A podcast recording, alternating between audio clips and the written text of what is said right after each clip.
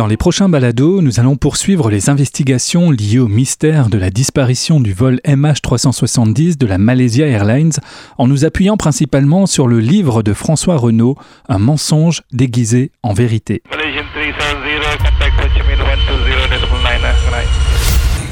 On va revenir euh, sur euh, bah, ces rapports d'expertise que vous avez euh, épluchés, sur les découvertes successives que vous faites dans ce livre.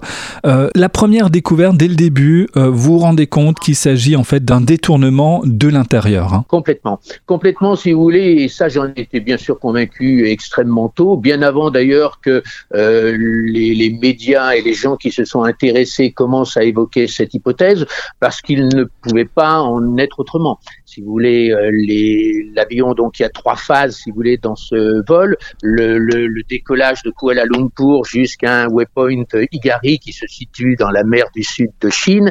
Et euh, les premières 40 minutes de vol se déroulent d'une manière complètement routinière. On dispose d'informations précises et fiables sur le déroulement de cette phase de vol. Tous les systèmes et les communications radio fonctionnent normalement. Donc tout semble, j'irais, euh, nickel. Et puis, on entame à 17h21 la phase numéro 2 pour des raisons qui semblaient mystérieuses, parce qu'elles ne le sont pas du tout en fait, euh, les, les moyens de communication sont coupés, euh, donc euh, dans les moyens de, et les moyens de suivi du vol, le transporteur, le transpondeur, pardon, le système de transmission de données à car se sont désactivés sans aucune raison ni explication. il n'y avait eu aucun incident qui avait été rapporté par l'équipage auparavant. Les communications, plus aucune communication radio n'est effectuée et euh, on dispose simplement de, des images radars qui ont permis de suivre le cheminement de l'avion au cours de cette phase de vol jusqu'à ce qu'il euh, atteigne l'océan Indien et qu'il sorte de toute zone de, détection radar où là effectivement les seules données qui permettaient de suivre cette partie du vol qui a pourtant été la plus longue hein, puisqu'elle a duré près de 6 heures ont été les fameuses données satellitaires d'Inmarsat. Alors toutes ces données finalement euh, vous vous conduisent vous à pointer du doigt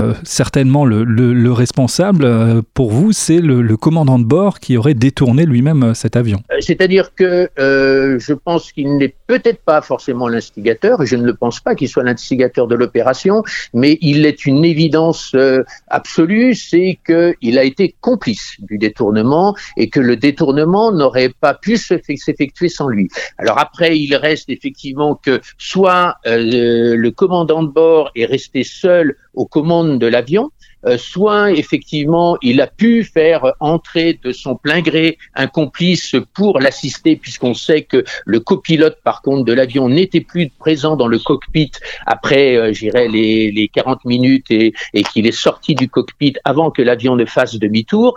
Euh, donc peut-être effectivement que là euh, une personne est venue rejoindre. Vous savez, dans, la, dans le vol il y avait déjà trois faux passeports. Alors on n'en est plus à un près, donc il est fort possible effectivement qu'il y avait un autre voyageur qui voyageait sous un faux passeport et euh, qui était admis en cabine, mais il aurait été admis du plein gré et avec la complicité euh, du commandant de bord. Oui, mais ça c'est certain. Voilà. Mais euh, de toute façon, effectivement, la complicité du commandant de bord, elle est, elle est indéniable. Euh, tous les faits, effectivement, euh, le prouvent. Et pour moi, cette complicité, elle a même duré jusqu'à la fin du vol, puisque il est véritablement maintenant prouvé, et, et, on arrive à le démontrer par des éléments matériels, que l'avion ne s'est jamais craché. Il a améri et il a été absorbé, bien sûr, par, dans, par les profondeurs de l'océan, mais il ne s'est jamais craché. D'où le fait qu'on on n'est d'ailleurs jamais retrouvé de champ de débris euh, et que aucune image satellite n'est permis de situer le moindre champ de débris. on, va y arriver évidemment euh, sur cet euh, amérissage qui est la, clé finalement de, votre enquête. le commandant de bord donc dans, votre viseur, vous pouvez nous en dire un, mot qui, qui, est quand même un, commandant de bord très très aguerri, hein, c'est quelqu'un d'expérience voilà, c'est un, c'est un homme qui a 18 500 heures de vol à son compteur, donc effectivement c'est ce qu'on appelle un pilote vétéran dans la profession.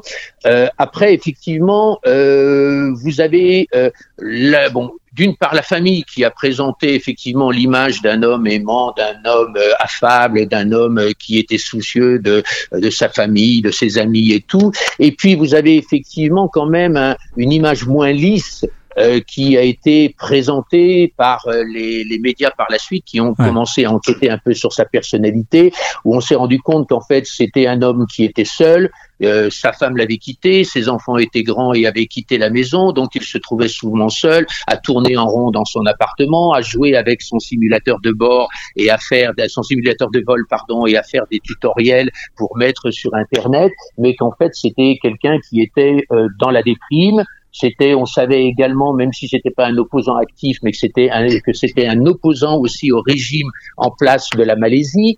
Euh, donc euh, bon, il y a un certain nombre. Et puis alors, surtout, on a trouvé des, des, des choses qui sont confondantes, c'est-à-dire que notamment quand on a perquisitionné son appartement, bon, on a saisi son simulateur de vol, on a trouvé bien sûr que des certaines données avaient été effacées sur ce simulateur de vol. Et puis, on a trouvé aussi son agenda. Et euh, une chose qui était véritablement frappante, c'est qu'au-delà de la date du 8 mars, ne figurait sur cet agenda plus aucun rendez-vous, que mhm. ce soit des rendez-vous professionnels, des rendez-vous amicaux, des rendez-vous médicaux, des rendez-vous sociaux. Plus rien n'était là. À partir de, du 8 mars, toutes les pages de l'agenda étaient blanches.